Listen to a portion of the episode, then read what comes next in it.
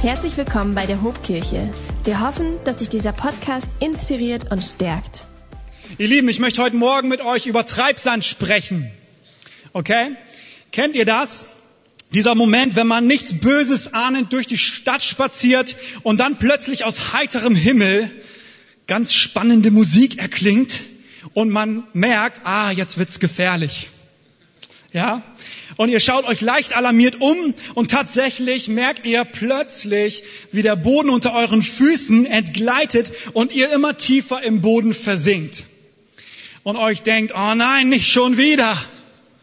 Treibsand. Ihr guckt alle so ungläubig. Ja, habt ihr noch nicht erlebt oder was? Komisch. Okay, Spaß beiseite. Ähm, ich glaube, die wenigsten, wenn überhaupt vielleicht jemand, ich weiß nicht, gibt es jemanden hier in diesem Raum, der schon Erfahrungen, persönliche Erfahrungen mit Treibsand gemacht hat? Ich sehe keine Hand. Okay. Aber wir haben sie es schon sehr, sehr oft gesehen. Ja, wer sich Actionfilme gerne anguckt, der hat das schon so, so oft gesehen. Es gibt, glaube ich, kaum einen Actionstreifen, der irgendwie im Dschungel spielt oder aber in einer Wüste, wo nicht tatsächlich ein, zwei, drei Leute äh, im Treibsand ihr Leben lassen müssen. Okay, eigentlich ein Klassiker für jeden so, so einer Streifen von so, ja, sorry, für jeden so, solcher Filme, wollte ich sagen, genau. Aber so, jetzt sind wir zurück in der Realität. Wie sieht's denn im echten Leben aus? Ja, wie sieht's denn wirklich bei uns aus? Eigentlich ist es höchst ungewöhnlich, wenn nicht sogar unmöglich, jemanden tatsächlich in einer staubtrockenen Wüste, äh, dass jemand in, in Treibsand gerät. Denn Treibsand ist immer eine Mischung aus aufgelockertem Sand und ganz, ganz, ganz viel Wasser. Ja, ganz viel Wasser. Also Treibsand in der Sahara ist eigentlich ein Mythos. Und eigentlich kann man auf Treibsand normalerweise ganz ruhig auch stehen, ja, ohne dass man darin tatsächlich versinkt. Erst durch größere Bewegung ähm, wird das Wasser dann aufgewirbelt und somit rutscht man dann nach unten ähm, und die Person sinkt immer tiefer runter. Um also tief zu sinken, muss man tatsächlich anfangen, eher hektische Bewegungen zu machen in diesem Treibsand, damit man, damit er in Bewegung kommt und Platz nach unten gibt und dann irgendwann so tief eingesunken ist, dass man aus eigener Kraft eigentlich ganz schwer oder gar nicht mehr herauskommt. Ein weiterer Mythos zum Thema Treibsand ist auch, dass man innerhalb von wenigen Minuten so weit versinken kann, dass man darin umkommt. Okay? Das ist totaler Quatsch. Im echten Leben ähm, sorgt nämlich die Luft in unserem Körper, die Luft in unseren Lungen dafür, dass wir Auftrieb haben und überhaupt nicht untergehen können. Das heißt, du würdest vielleicht zur Hüfte ähm, ein bisschen weiter drüber versinken ähm, und viel tiefer wird es nicht gehen. Ähnlich wie im Wasser, solange Luft in deinen Lungen ist, wird es dich immer wieder nach oben bringen. Und dennoch ist Treibsand nicht ungefährlich. Ja? Dennoch ist Treibsand gefährlich, und wenn man sich darin verrennt, kann man tatsächlich, wenn man so tief drin steckt, dass man selbst nicht mehr rauskommt, kann man da drin natürlich umkommen, aber man stirbt nicht an diesem Treibsand, sondern man verdurstet ähm, oder was weiß ich, was mit dir passiert. ja, was es da noch so für vielleicht gefährliche Tiere gibt oder so. Nein, wenn niemand zur Hilfe kommt, bleibst du darin stecken. Übrigens muss man auch nicht groß in einen Dschungel reisen, und erst recht nicht in eine Wüste, wie ich gerade schon gesagt habe, um Treibsand zu finden. Es reicht allein für uns Hanseaten ans Meer zu fahren, ja, oder an ein Flussbett zu fahren, praktisch vor unserer Haustür. Und in der Seemannssprache nennt man Treibsand auch Malsand. Ja, als neue Bremerhavener muss ich mich weiterbilden in den maritimen Ausdrücken. Ganz herzliche Grüße übrigens auch an alle, die aus Bremerhaven und Umgebung zuschauen. Aber ich bin heute nicht hergekommen, mit euch über Naturwissenschaften zu sprechen, zumindest nicht in erster Linie. Worum geht's? Wir sind in einer Predigtreihe. Wer kennt den Titel? Hallo neue Welt. Genau, heute Teil 5 und kommenden Sonntag wird Pastor Ben mit uns ins Finale gehen mit Teil 6. Das wird richtig grandios. Ich hoffe, ihr habt diese spannende Reise äh, fleißig mitverfolgt, ganz treu. Und wir arbeiten uns gemeinsam durch das Buch Daniel. Ja, das eine verblüffende Relevanz für unsere heutige Zeit hat, gerade auch für dieses Jahr global. Findet ihr nicht auch? Und so wie ich euch kenne, lest ihr sicherlich dieses Buch Kapitel für Kapitel parallel mit. Wir können ja immer nur Ausschnitte in den Predigten bearbeiten, aber äh, ihr lest sicherlich zu Hause mit. Und an, ist euch vielleicht aufgefallen, was für einen abwechslungsreichen Schreibstil Daniel hat. Ja, ganz oft lesen wir nämlich, wie er in erster Person davon berichtet, was er erlebt. Fast wie in so einem Tagebuch lässt sich das lesen. Ja, oder wie so ein Logbuch, das er für andere hinterlassen möchte. Ist euch das aufgefallen? Jetzt einfach nicken. hey, was ich so einzigartig tatsächlich an Daniel finde, ist, was für eine Masse an krassen Geschichten in seinem Leben passieren, ja. Ein unglaubliches Kapitel jagt das nächste. Ähm, und dann finde ich, gibt's auch immer super interessante Parallelen zu vielen anderen Geschichten in der Bibel, wo man so denkt, hey, sowas in der Art habe ich doch schon mal da gelesen oder hier und da. Zuerst einmal steckt Daniel hier in einem unglaublich großen Epos als jüdischer Gefangener im babylonischen Reich. Ja, ich stelle mir das ähnlich gigantisch vor wie damals die Geschichte von Mose und dem Auszug aus Ägypten. Auch Daniel ist hier, wie Mose damals, eine wichtige Schlüsselperson für diese, ähm, diese Megamacht hier. Und auch ganz ähnlich wie in der Geschichte von Josef, eine andere Figur im Alten Testament, darf Daniel dann den obersten Herrscher seine Träume deuten und ihm erklären, was Gott dem König über die Zukunft zeigen möchte. Und als nächstes endet sein Leben beinahe, weil er mit seinen, zwei seiner Freunden in den heißesten Ofen der Bibel geworfen wird. Aber wie durch ein Wunder, ihr kennt die Geschichte hoffentlich, wenn ihr mit am Start gewesen seid in dieser Predigtreihe, wie durch ein Wunder äh, wird ihnen kein einziges Haar versenkt, weil Gott die physikalischen Gesetze von Hitze einfach mal so aushebelt, um die Jungs zu retten. Dann gibt's auch noch die Begebenheit mit der, mit der Schrift an der Wand und er ähnlich wie Jesaja und andere Propheten dem regierenden König übersetzt und übermittelt, was diese Nachricht bedeutet und dass es eine unschöne Nachricht ist und dass es bedeutet, dass es bald mit seinem Thron und wahrscheinlich auch mit seinem Leben zu Ende geht, ja. Unschöne Nachrichten. Und als wäre das nicht schon eine ganze Menge für ein einziges Leben, für einen Lebenslauf, dauert es nicht lang, bis Daniel schon wieder zum Tode verurteilt wird, in eine Grube geworfen wird, wo hungrige Löwen sitzen und er soll ihnen zum Fraß vorgeworfen werden. Aber auch hier, wenn ihr letzten Sonntag aufgepasst habt, sorgt Gott dafür, dass der natürliche Instinkt dieser Tiere außer Kraft gesetzt wird und sie plötzlich keinen Appetit mehr haben, obwohl sie schon mehrere Wochen nichts gegessen haben. Okay, jetzt sind wir an der Stelle, wo wir weitermachen wollen. Okay, seid ihr am Start? Sehr gut. In den Kapiteln 7 bis 9 lesen wir davon, wie Gott anfängt, Daniel Visionen und Träume zu geben über die Zukunft. Ja, Visionen, Visionen und Träume über die Zukunft. Und diese Bilder, die er dort sieht, das sind Endzeitbilder, ja, mit Potenzial für 1001 Verschwörungstheorien. Und wieder diese Geschichte, die dann da passiert, erinnert mich an Johannes, den, äh, Johannes auf der Insel Patmos im Neuen Testament, ganz am Ende das letzte Buch der Offenbarung. Ja? Und ähnlich wie im Buch der Offenbarung ist der Inhalt eher schwer zu verdauen für Daniel. Ja? Selbst für einen Mann Gottes wie ihn ist dieser Inhalt, das, was Gott ihm zeigt, sehr schwer zu verdauen. Bevor wir gleich in den Text für heute hineingehen, möchte ich uns noch mal ganz kurz Kontext geben dafür, wo Daniel sich befindet und was diese Träume mit ihm machen. Er bekommt also über mehrere Kapitel hinweg, die er uns berichtet, verschiedene Träume und Visionen über die Zukunft zu sehen ähm, für sein Volk und überhaupt sozusagen für die Weltmächte zu dieser Zeit. Und in diesen Visionen sieht er seltsame tierähnliche Wesen, die plötzlich hervorkommen und sich gegeneinander anfangen, äh, miteinander zu kämpfen und sich gegenseitig zu zerfleischen. Riesige Löwen mit Flügeln, Panther mit mehreren Köpfen, wilde Böcke, die mit anderen, äh, die mit mehreren Hörnern ähm, an Start kommen, sich gegenseitig äh, angreifen, woraus wiederum neue Hörner wachsen, die sich wiederum mit, äh, mit den anderen Hörnern anlegen. Ja, ziemlich abgefahrene Bilder und Szenen, die er dort sieht. Ganz viel Streit und ganz viel Kampf. Und diese Bilder, sie lassen Daniel nicht mehr los. Sie gehen nicht einfach so an ihm vorbei, sondern sie beschäftigen ihn ganz, ganz tief. Und er versteht zwar nicht wirklich, was es mit all diesen Bildern auf sich hat im Detail, aber er versteht das große ganze Bild. Und das große ganze Bild ist dunkel. Es ist blutig. Es ist nicht schön.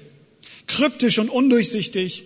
Und dennoch versteht er, es kommt ganz viel Blutvergießen auf uns zu. Ganz viel Gewalt, ganz viel Weinen und Schmerz. In 7, Kapitel 7, Vers 15 drückt er es so aus.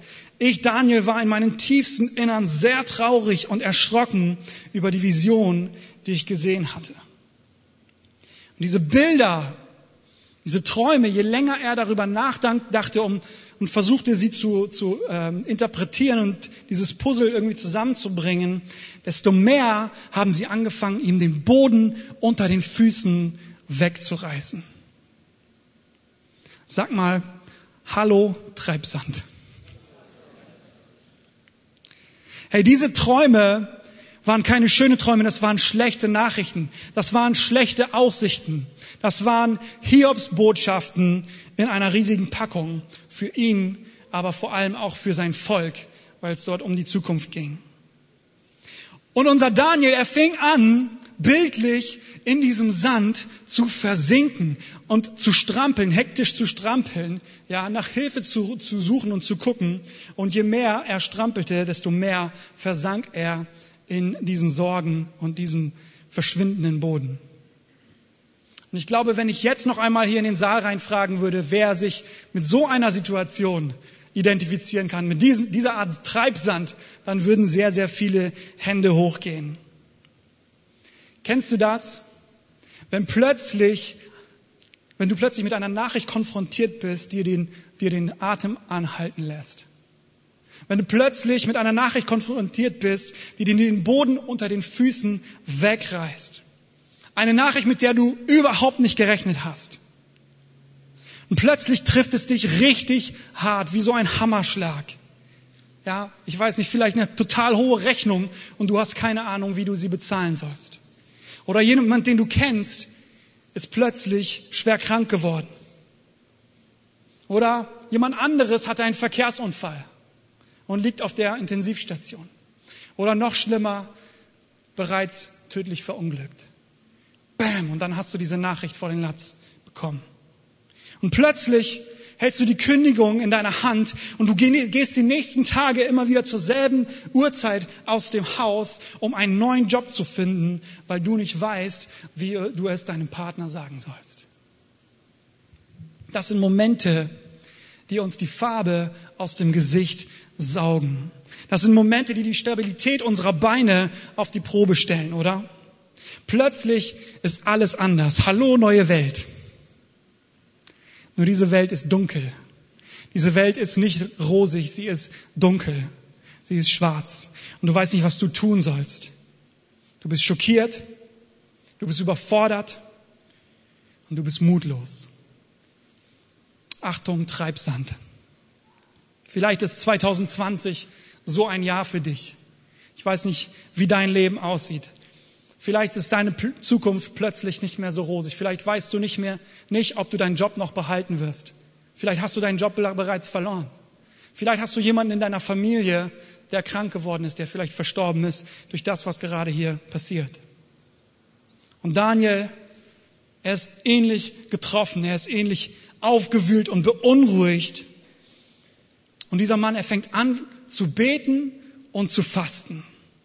Einerseits wollte Daniel mehr verstehen, was Gott ihm dort zeigt, ja, diese, was diese Details zu bedeuten haben, was diese wilden Bilder zu bedeuten haben. Und gleichzeitig wollte er Gottes Angesicht suchen, um ihn um Vergebung zu bitten und um Gnade zu bitten für ihn und sein Volk. Dass Gott diese Zukunft verändert, dass er diese Zukunft nicht zulässt. Hey, kennt ihr das, wenn jemand auf euch zukommt und euch bittet für ihn zu beten. Er hat eine Not, ein Gebetsanliegen und euch bittet dafür zu beten. Und wir versprechen, der Person zu beten. Wir tun es aber nicht gleich direkt. Und dann äh, beschäftigen wir uns mit irgendwas anderes. Und ein Tag vergeht, zwei, drei Tage vergehen. Und wir haben gar nicht erst für die Person gebetet. Haben es vergessen. Ich bekenne mich schuldig.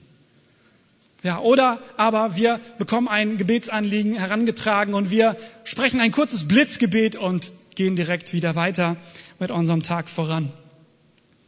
Aber so ist das hier nicht für Daniel. Er ist so sehr betroffen in seiner Seele, dass, er, dass es ihm keine Ruhe gibt. Und dass es nichts Wichtigeres für ihn gibt, als jetzt Gott zu suchen. Weil Daniel, er sehnt sich nach Erleichterung. Er sehnt sich nach Hoffnung. Er sehnt sich nach einer guten Nachricht. Weg mit diesen dunklen Bildern und Visionen. Ich will gute Nachricht. Daniel will Evangelium hören.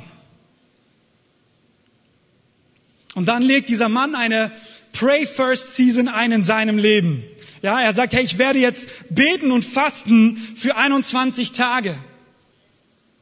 Übrigens, ab September beginnt bei uns hier in der Kirche die Pray First Season. Wir wollen 21 Tage beten und fasten gemeinsam, zusammenkommen morgens von 6 bis 7 Uhr hier in der Gemeinde. Du kannst am Start sein und dich gerne schon darauf vorbereiten.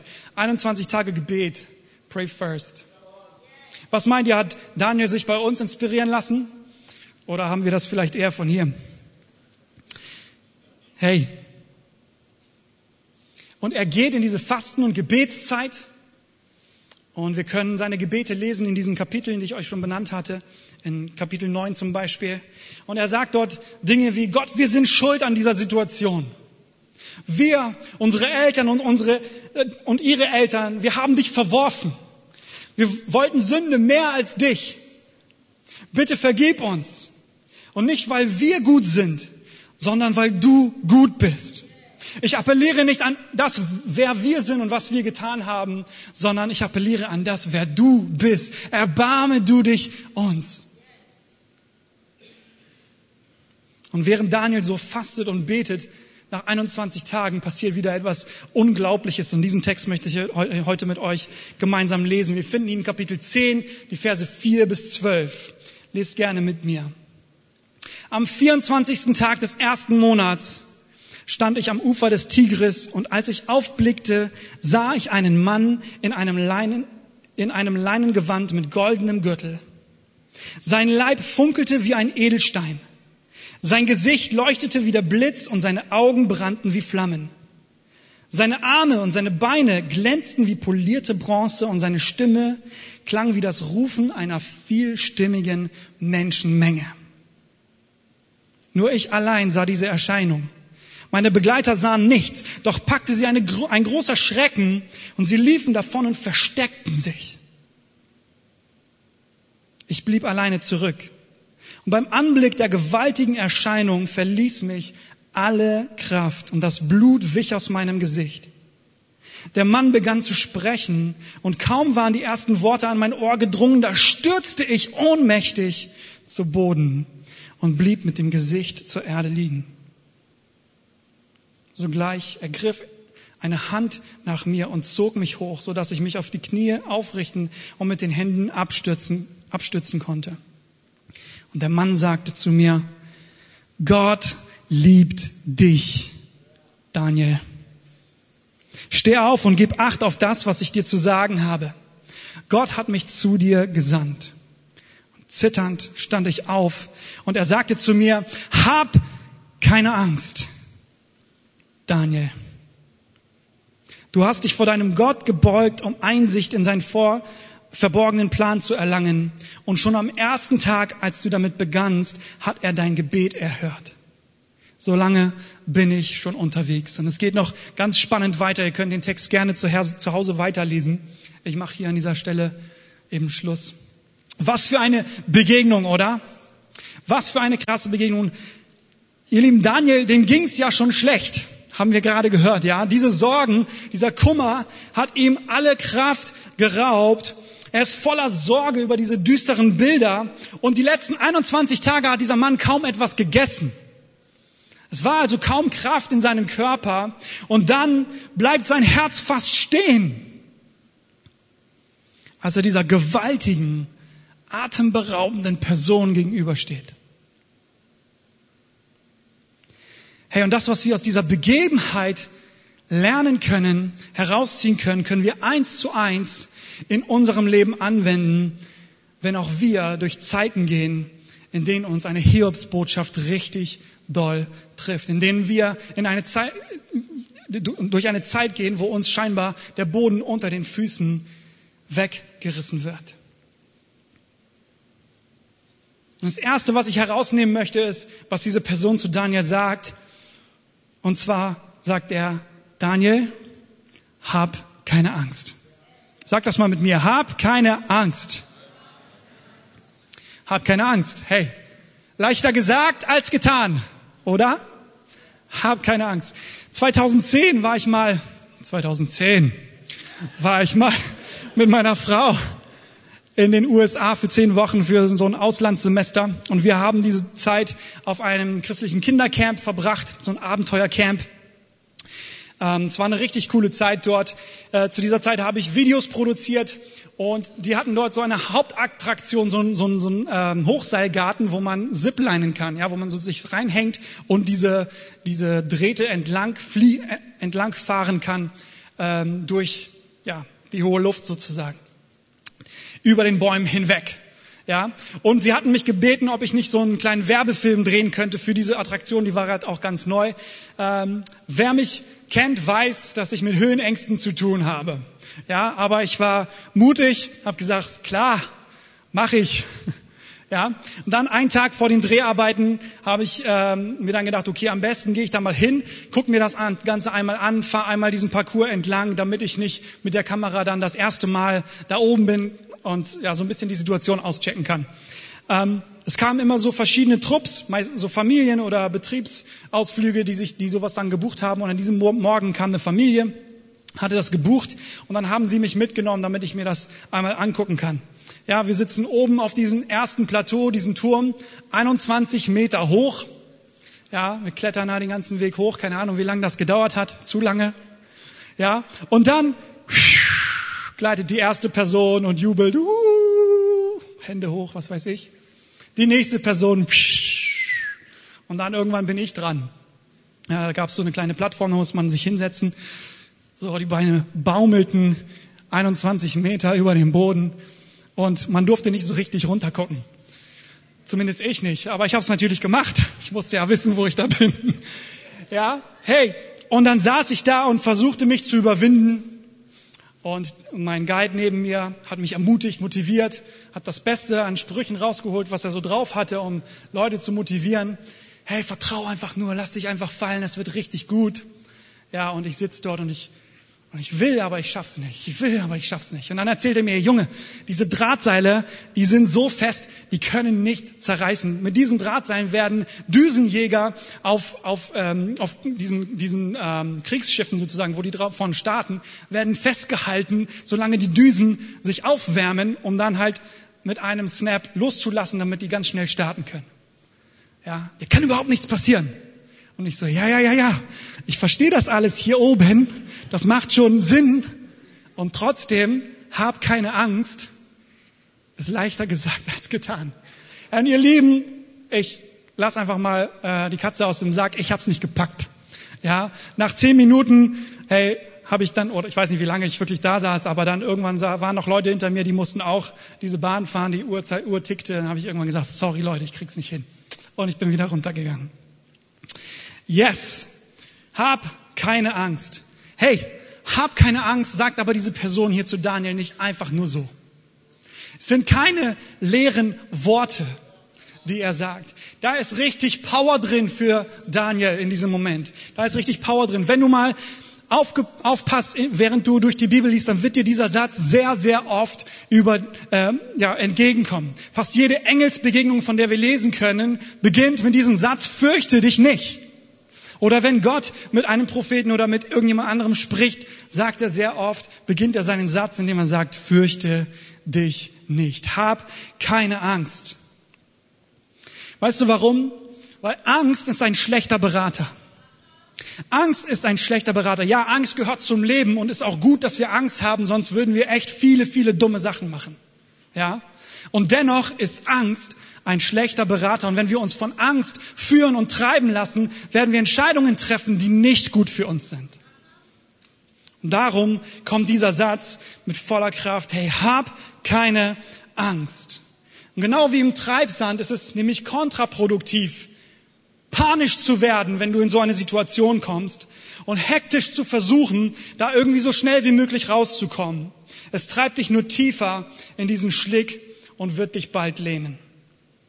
Im 2. Timotheus 1, Vers 7 lesen wir diesen berühmten Vers. Denn Gott hat uns nicht einen Geist der Ängstlichkeit gegeben, sondern den Geist der Kraft, der Liebe und der Besonnenheit. Ihr Lieben, ein zweiter Satz, den diese Person zu Daniel sagt, den ich hervorheben möchte, ist, da wo so viel Kraft auch drinnen steckt, ist, hey Daniel, Gott liebt dich. Auch das kann man ganz leicht sagen oder ganz leicht überhören. Ja, ja, Gott liebt dich. Hm, cool. Gott liebt dich. Und es ist die Frage, die du dir vielleicht gestellt hast, warum soll ich denn keine Angst haben? Warum soll ich keine Angst haben? Weil du geliebt bist. Ja, vielleicht sieht's aktuell richtig schlecht für dich aus, richtig dunkel und es ist schwer zu ertragen. Aber Daniel, du bist nicht allein.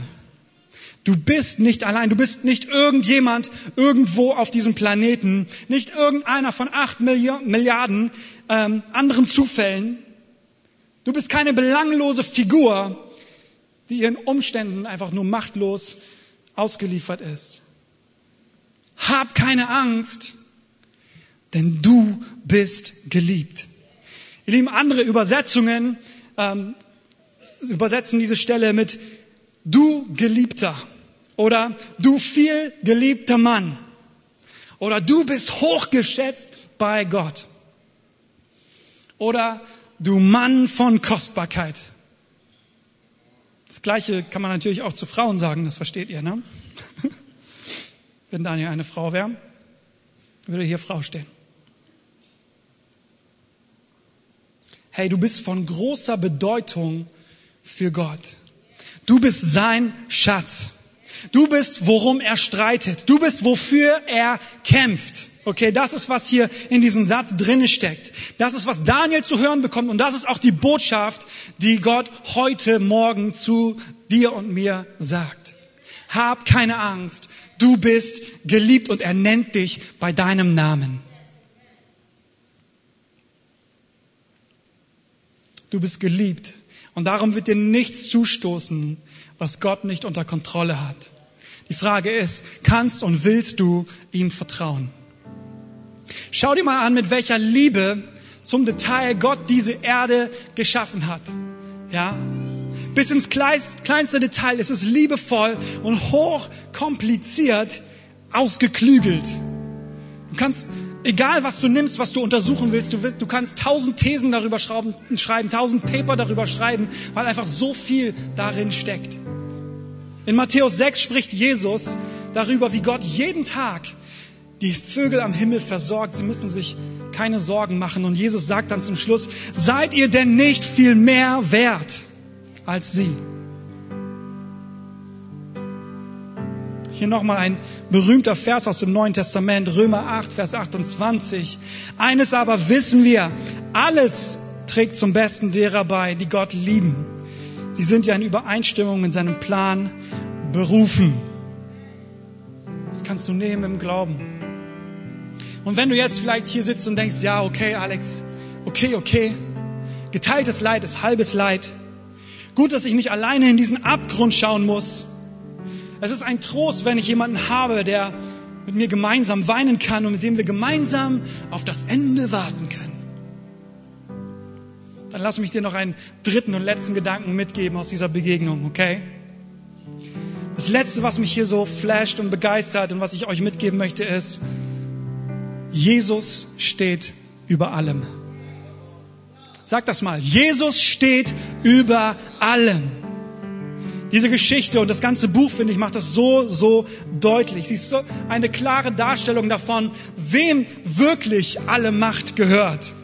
Es sind nicht die Mächtigen dieser Erde. Es sind nicht die Nationen dieser Erde. Egal an welchen Staat du denkst, egal an welche Person du vielleicht denkst, ich nenne jetzt mal keine Namen aus den Medien oder irgendwelchen Verschwörungstheorien. Hey, auch keine Pandemie auch keine Krankheit oder irgendeine Naturkatastrophe ist größer als Jesus Christus. der Auferstanden. Jesus steht über allem.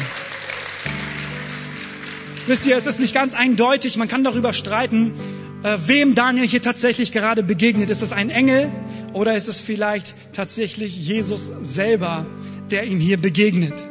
Ich finde, diese Story hat eine unheimliche Parallele zu der Story, wo Paulus Jesus begegnet. Ähm, ja, es begeistert mich. Aber selbst wenn das nicht Jesus selbst in Person ist, sondern ein Engel, ist es genauso stark, wenn nicht umso stärker. Denn es ist ein Sinnbild dafür, wie mächtig und wie stark Jesus Christus ist.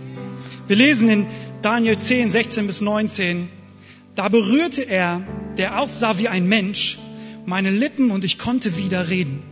Ich sagte zu ihm, mein Herr, als ich dich in meiner Vision erblickte, überfielen mich heftige Schmerzen und nahmen mir alle Kraft. Wie kann ich, kleiner Mensch, mit einem so mächtigen Engel sprechen? Der Atem stockte mir und alle Kraft hat mich verlassen. Da berührte der, der aussah wie ein Mensch, mich noch einmal und er stärkte mich. Und dann sagte er zu mir wieder, hab keine Angst. Gott liebt dich. Frieden sei mit dir. Sei stark und mutig. Und durch diese Worte schreibt dann Daniel, ich fühlte mich so gestärkt, dass ich sagte, rede jetzt. Du hast mir die Kraft gegeben, dich anzuhören.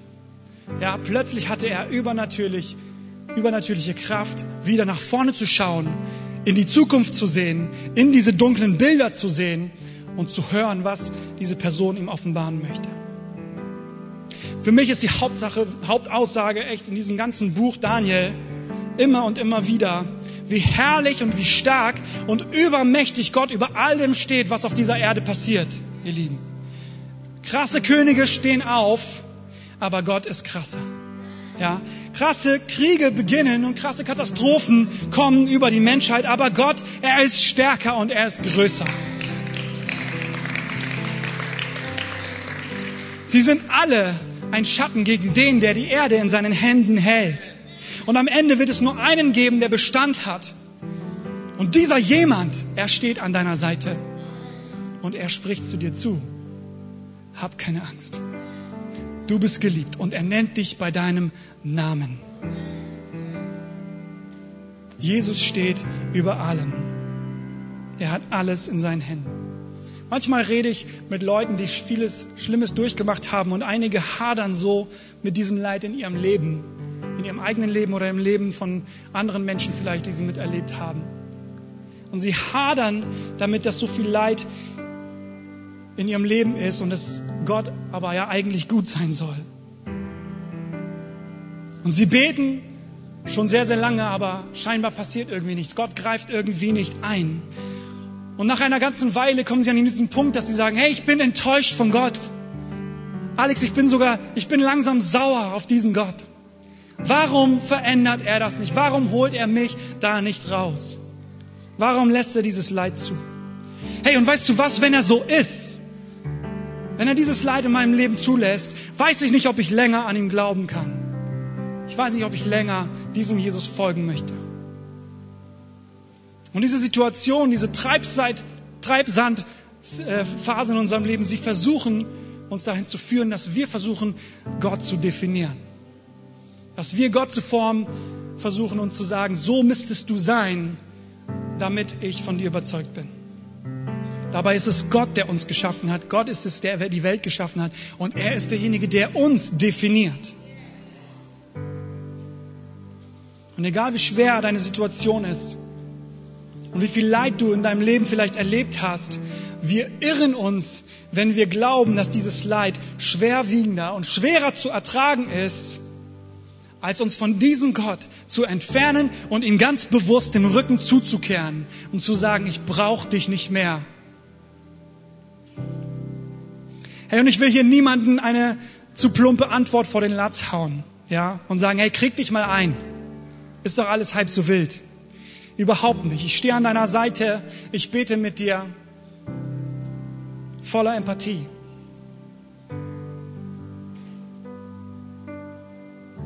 Aber ich will dir sagen, ja, es ist schlimm. Und schlimme, schlimme Dinge passieren auf dieser Welt. Und dennoch bleibt es die Wahrheit. Jesus steht über allem. Ja. Wir haben heute vorhin gesungen, er hat keinen Gegner. Es gibt keinen vergleichbar. Gott, du regierst in Ewigkeit. Er ist so viel größer als wir. Er denkt so viel weiter als wir. Er überblickt so viel mehr als wir darüber, wer wir sind und was wir wann im Leben brauchen. Und glaub mir, egal wie viele Schmerzen du in diesem Leben erleiden musst und vielleicht oder vielleicht einfach nur sehen, zugucken musst, die sind tatsächlich nur ein Schatten von dem, was es bedeutet, sich diesem Gott zum Feind zu machen. Das ist, was diese Begegnung mit diesem Engel oder Jesus Christus mir ganz klar und deutlich macht.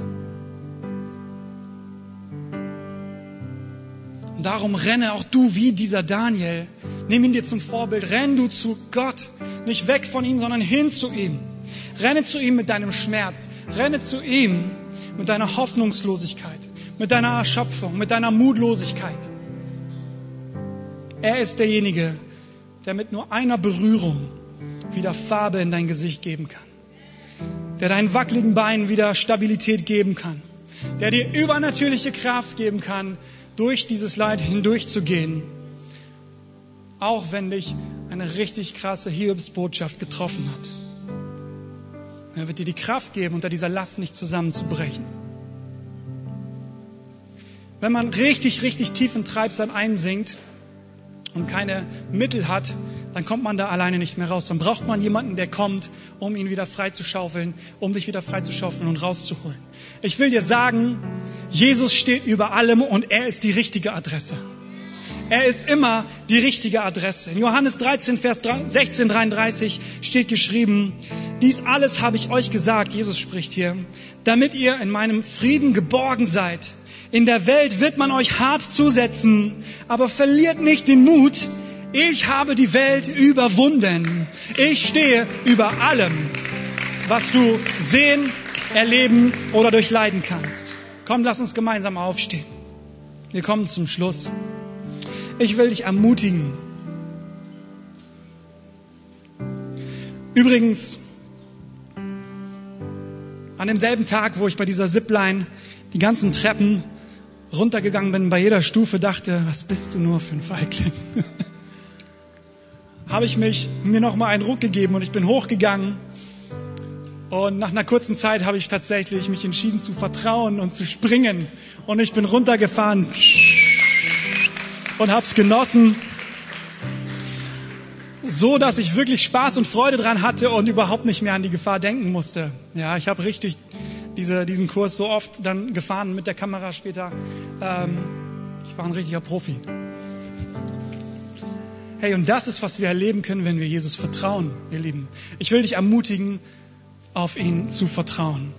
Er sagt zu dir, hab keine Angst. Und er nennt dich bei deinem Namen. Er sagt das nicht zu deinem Nachbarn und, oder zu allen anderen außer dir. Er nennt dich bei deinem Namen und er sagt, hab keine Angst. Du bist geliebt. Und ich will dir sagen, leg dein Vertrauen auf Jesus Christus. Er steht über allem. Herr, und ich will dich einladen, dein Leben dein Vertrauen, dein Leben wirklich Jesus zu geben und ihm voll zu vertrauen. Wenn du jemand bist, der gar nicht mit Jesus unterwegs ist und diesen Schritt eigentlich noch gar nicht gegangen ist, ich glaube, hier sind ganz, ganz viele Leute, die Jesus vertrauen, die mit ihm unterwegs sind.